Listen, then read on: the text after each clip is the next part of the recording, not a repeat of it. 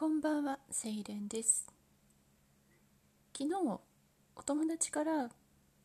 タイトルはなくてもいいというご意見をいただきましたので、ちょっとなしでいきます。なしはなしで、なんとなく心もとない気もしますけどね。また今日も映画から毎日韓国映画今日見た映画は「マルチュク青春通り」っていう映画です。2004年の映画なので15年も前の映画になります。主演はコン・サンウさんっていうなんか韓流マダムたちの間では涙の貴公子と呼ばれているらしいんですけれども私はコン・サンウさんの映画他でも見たことある確かあるんですけどもあんまり記憶にないですね。まあイケメンさんです。イケメンさんですが15年も前なのでで高校生の役を演じているので垢抜けてない感じがするする感じですね。あのイケメンなんかイケメンかっていうちょっと微妙なご意見も出そうな気がする感じ。普通の顔してますよ。普通の顔と言っても過言でないくらい。うん。韓国俳優のイケメンかどうかっていうののそのライン引きって難しいですよね。イケメンかっていう人もたまにはいるじゃないですか。名前は荒れそうなので出しませんけども。韓国って何て言ったらいいんでしょうね。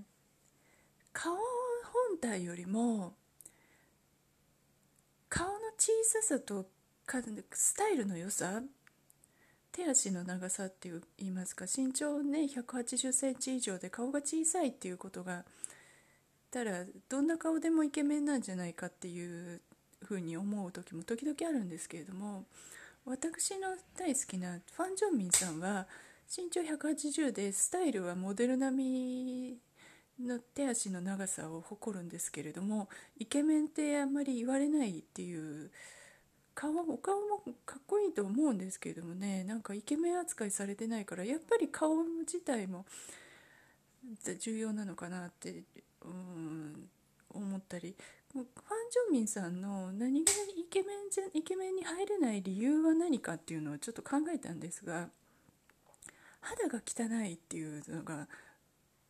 大きな理由かなっていうのもありますね。韓国のイケメンってみんな肌が異常に綺麗ですのでアバターの後のあるジョンミンさんは肌で落とされてるんじゃないかなと。あれで肌がもちもちに綺麗だったらイケメングループの仲間入りになるんじゃないかと思ったりもするんですがどうなんでしょうね「国村」っていう映画がちょっとあのマルチュク青春通りよりもそれちゃいますけど「国村」っていう映画があって今ギャオで無料でやってるのでぜひ見てほしいんですけれどもその「国村」っていう映画に祈祷師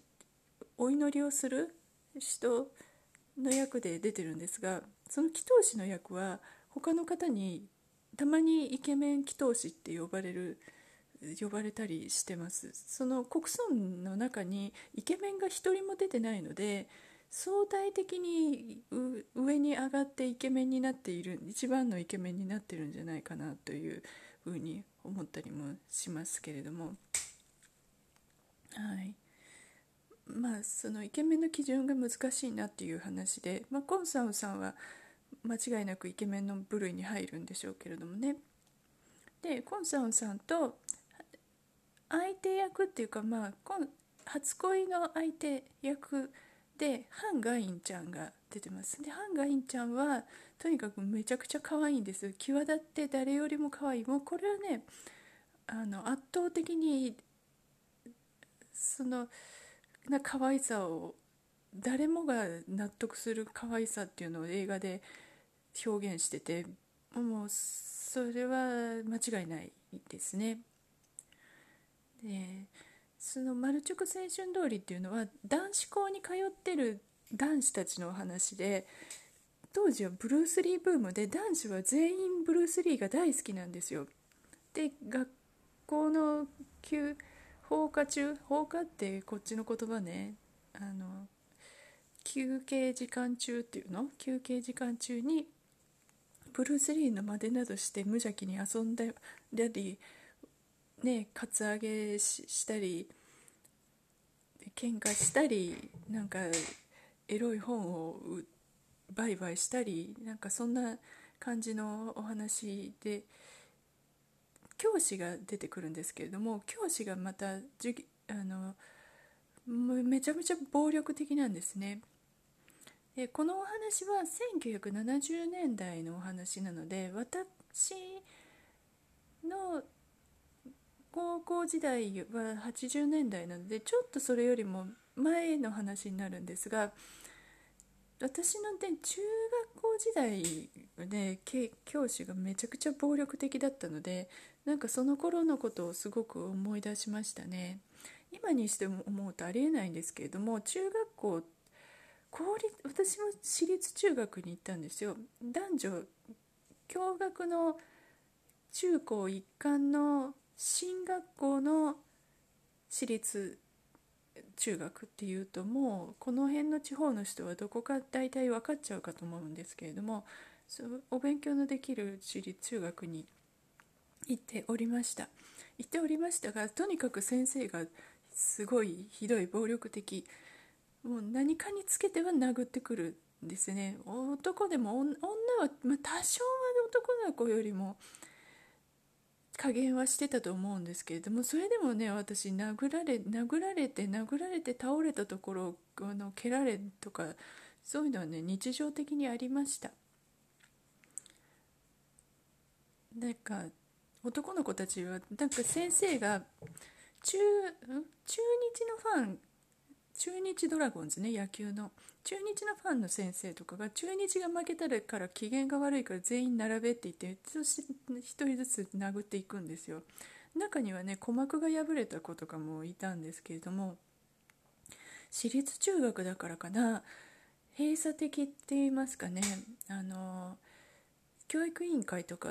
に訴えたりする親がいなかったのか分かりませんけれども当時親たちは何か悪いことしたら問答無用で殴ってくださいって先生たちに言ってるような親たちでしたのででもここまでのことがされてるっていうことは親たちは本当し本当に知ってたのかなっていうくらいひどい暴力を受けてましたね。なんか鼓膜破けても別に先生特に処分とかされることもなくそのぼさっと突っ立っとる方が悪いとかなんかそういう感じでしたもんね。今もそうなのかな？今今はないとさすがにないと思いますけどね。なんかそんなことも思い出したりしました。だから韓国の学校がひどいっていう風でレビューとかついてたりしますけど日本もなかなかにどうして昭和の時代はひどかったかなと思います。あとなんかディスコのシーンとかもあったりして非常に郷愁を誘う郷愁というか共感する内容で面白かったですね。今をときめく俳優さんたちの若かりし駆け出しの頃みたいなそんなのも見れたりしてこれは韓国ドラマファンにはおすすめというか、まあ、必須で見ておかないといけないいい映画かなと思いました。なのでかなり面白くありましたので家族と今度一緒に見てみようと思います。ちょっとねあのー、なんつうのかセクシーな場面もあるのでお子様と親子で見るには適さないかと思いますけれども夫婦で見るにはいいんじゃないでしょうか。そんな感じで星は4つお付けいたします。マルチク青春通りおすすめです。韓国語の勉強がつらい話。をします。もうなんかね辛いです。今今日やったのは KBS ニュース時事韓国 KBS ニュースで学ぶ時事韓国語っていう本を教科書にして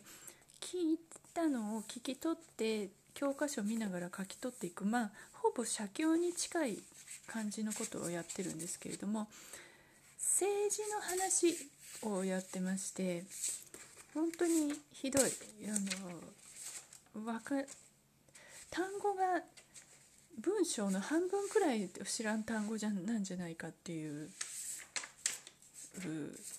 ひどさでなんか韓国独特の政治の単語とかもありますしこんなのやらないかんのかなと思いつつもでもジョンミンさんの映画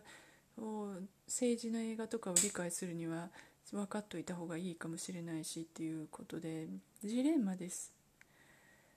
今その字幕とかもある中で直接的に知らなきゃいけないことってあるのかなって思ったりもしています。実際問題韓国に行っても元推しの推しさんの場合は韓国に行くと実際に本人と喋れたりするので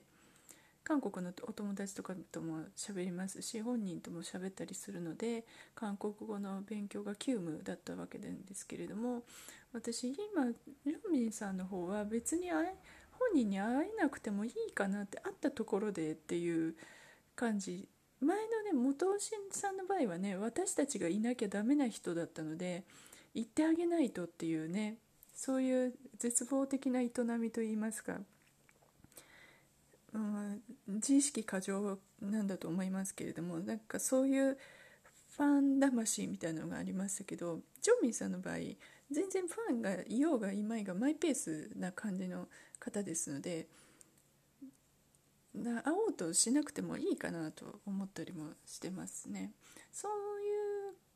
で韓国に行くのも行かなくてもいいかなと思ってしまったりしていますね。なので映画が見れればいいかなっていう今状況になっているので韓国語必要かなっていう昨今のね日韓問題の盛り下がりを受けてさらにモチベーションがダウンダウンし始めているんですよ。韓国人のお友達とかも私がペン卒してね推しが変わったから変わってお友達でいてくれるかどうかっていうのも分かりませんしはい。なんかそういうその友達を失う恐怖とかからもう逃れたいなと思ったりもしてます。で唯一は唯一は一緒に勉強してくれてるお友達と毎日ほぼ毎日情報交換をするのがモチベーションで来年の試験を受けることを目標にやってるんですけれども足が痛いんですよ。本当にあの足のリンパ浮腫が非常に痛くてしびれてその座って痛みをの脳内から何て言うの何かねちょっと楽しいこと夢中になってるとその痛みになんかドーパミンが出るのかな痛みに勝てるんですけれども勉強とかそういう辛いことやってると痛みが倍増するんですよね。これは本当にどうしていいかっていうことなんですけれどもだからドーパミンを出るような勉強をすりゃいいんですよね。でツイッターでちょっと知り合った方は工作のブルーレイその方もね工作のブルーレイを買われたんですけれどもブルーレイの韓国語の字幕を表示させて写経してるって言ってたんですね。それもすごいいい勉強方法だなと思ったりしてますけれどもでも彼女の場合はそれがすごい楽しくてドーパミンが出る勉強だと思うんですけれども私はちょっとその写経に耐えられそうにないんですよね。なんか思い込みの力を借りなければいけないのかなと思うんですけれどもなんか何か何か夢中になれる楽しい文章楽しい内容の韓国語で私はやりたい。もう、まあ、元推しが好きだったっていう事実があまりにも強すぎてあの頃の楽しさ以上のものが何て言うんですかね楽しみ好きさ夢中さのハードルが上がりまくっちゃってるので少々のことでドーパミン出なくなっちゃってるんですよね。なかなかに難しい問題でうん。楽しみのハードルが上がってる。だからもっと下げればいいんですよね。でそれこそやっぱり空気が美味しいところから始める。で小さな楽しみを見つけていかんといかんですね。まあ韓国語の勉強できる時間が持てるっていうこと自体も楽しいことなのでなんですけどこの足の痛みさえねなくなればってそればっかり考えちゃいますね。なんかね薬飲むとね消えたりもするんですよ。でもまあまあ変な話麻薬みたいなもんなので頭もちょっとボケるんですよね。さお酒飲むと麻痺してくるのと一緒でなんかそういう感じ、うん、薬に逃げてもいけないなとも思うしなんかなんかいい方法ないですかね？なんかむちゃくちゃ面白い面白い楽しめること。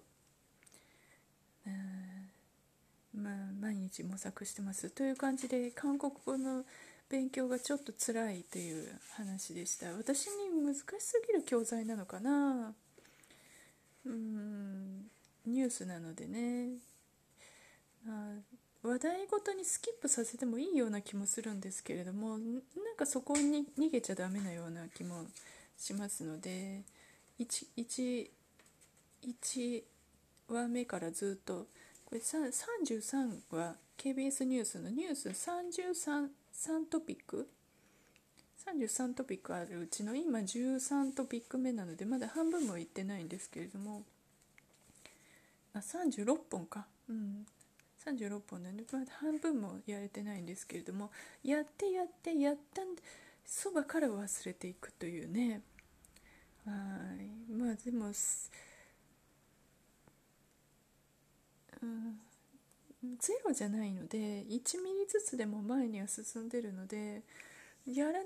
でいるよりかましかなとは思いますけどね。うん。ちょっと悩み中です。まあでも毎日やるはやるので気も気分も変わる時もあるでしょう。やめたらおしまいなのでね続けたいと思います。湯シャンならぬ水シャンのお話をしようかな。ちょっと美容ネタっていうかなんですけれどもシャンプーを私は毎日はシャンプーはしないんですね。シャンプーするのは2日に1回か3日に1回ぐらいでそのシャンプー自体も石鹸シャンプーっていうのを使ってるんですけれどもそれ以外はどうしてるかっていうと湯シャンってお湯のシャンプーお湯だけで髪を洗うっていうのを湯シャンっていうらしいんですけれども湯シャンならぬ今夏なので普通に水で頭を髪をゆすいでます。すすすぐっていうか頭を洗うようにして水だけで洗うことをやってます。でこれなんなんでかっていうとシャンプーの石鹸はやっぱりどう考えても毎日洗うのには毎日すると髪に負担がかかるんじゃないかなっていうのでこの水シャン水シャン湯シャンのしだしたのはもう何年になるかな？ちょっと分かんないんですけどきっかけになったのが最近のミニマリストブームよりもずっとずっと前ずっと前私が学生時代初めて外国に行ったバリ島でですね18歳の頃か。ねだから 40, 40年近く前って私58じゃないから30年以上前引き算ができないけどその時にバリ島でみんなあシャンプーを使わなかったんですよ。全部ね水手桶の水で洗ってました。で水で洗うのなんて髪が臭くならないの？って言った言ったんですけどなんで逆になんで臭くなるのかがわからないって言われてでただし彼らは逆に一日に何回も体を洗うんですよ全身髪だけじゃなく朝起きてとご飯食べてからとで出かける前にとか出かけて帰ってきてからとかで夜寝る前にとか1日に3回か4回くらいは最低ででも水浴びをするんですね。でまた別の話なんですけれども髪を洗ったりするのって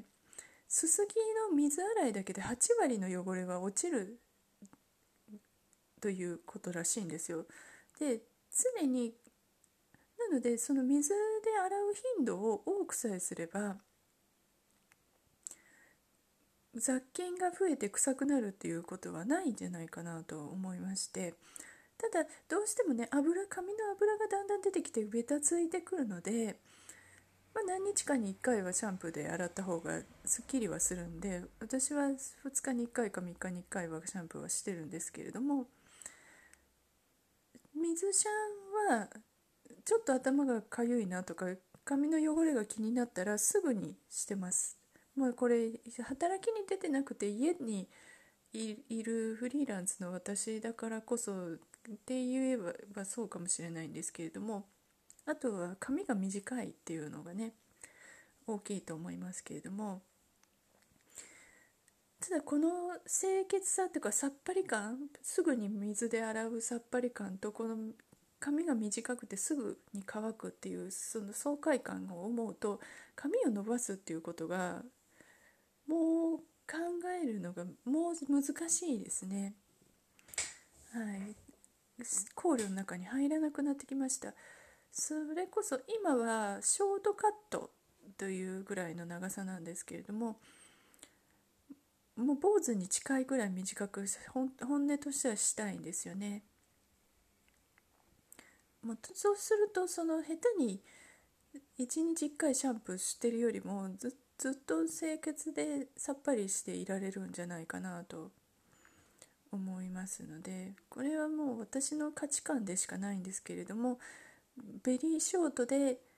水水シャンっていうのが私が出してきた答えかなと思ったりもしてますね。で痒くならないのっていう質問があるかもしれませんけど全然痒くなりませんのシャンプーするのと同じように水で頭の頭皮を指の腹でシャカシャカシャカとあんまりその爪立ててガシガシかいたりすると毛穴を痛めたりするので指の腹で優しくねゴシゴシこすって洗えば本当に綺麗になるんじゃないかなと私は思っています。これこれから私今50歳ですけど60歳70歳になって髪の毛の抜け毛とかがどういう結果になるかなっていうのは答え合わせは10年後20年後ですね。果たしてこれこれのやり方が正解でもしかして他の方よりも髪の毛が年取っても多いっていうことがあるかもしれませんのでどうなるか分かりませんけれどもちょっと続けて試してみたいと思います。洗顔とかもそうですけどね。あのできるだけ水洗い水オンリー洗いにしてか肌の老化がど今後どうなるかっていう経過を見見るっていうのもやってみたかったんですけれどもちょっとそれはね水で何にも手入れしないっていうのはね良くないという答えが出たのでこれまた別の日に後日改めてお話ししたいと思いますけども髪の毛の場合はうんなんかシャンプーで頭皮の油を落としすぎるのも私は良くないんじゃないかなと思ったりしてますのでどうなんでしょうかそそういう感じで水シャンをしてますよっていうお話でした。はい、いかがでしたでしょうか？今日も最後まで聞いてくださってありがとうございます。またよかったら聞いてくださいね。それでは、失礼します。